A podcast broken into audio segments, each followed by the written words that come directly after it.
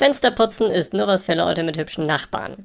Natürlich müsste ich mal wieder die Fenster putzen, aber Privatsphäre ist auch wichtig.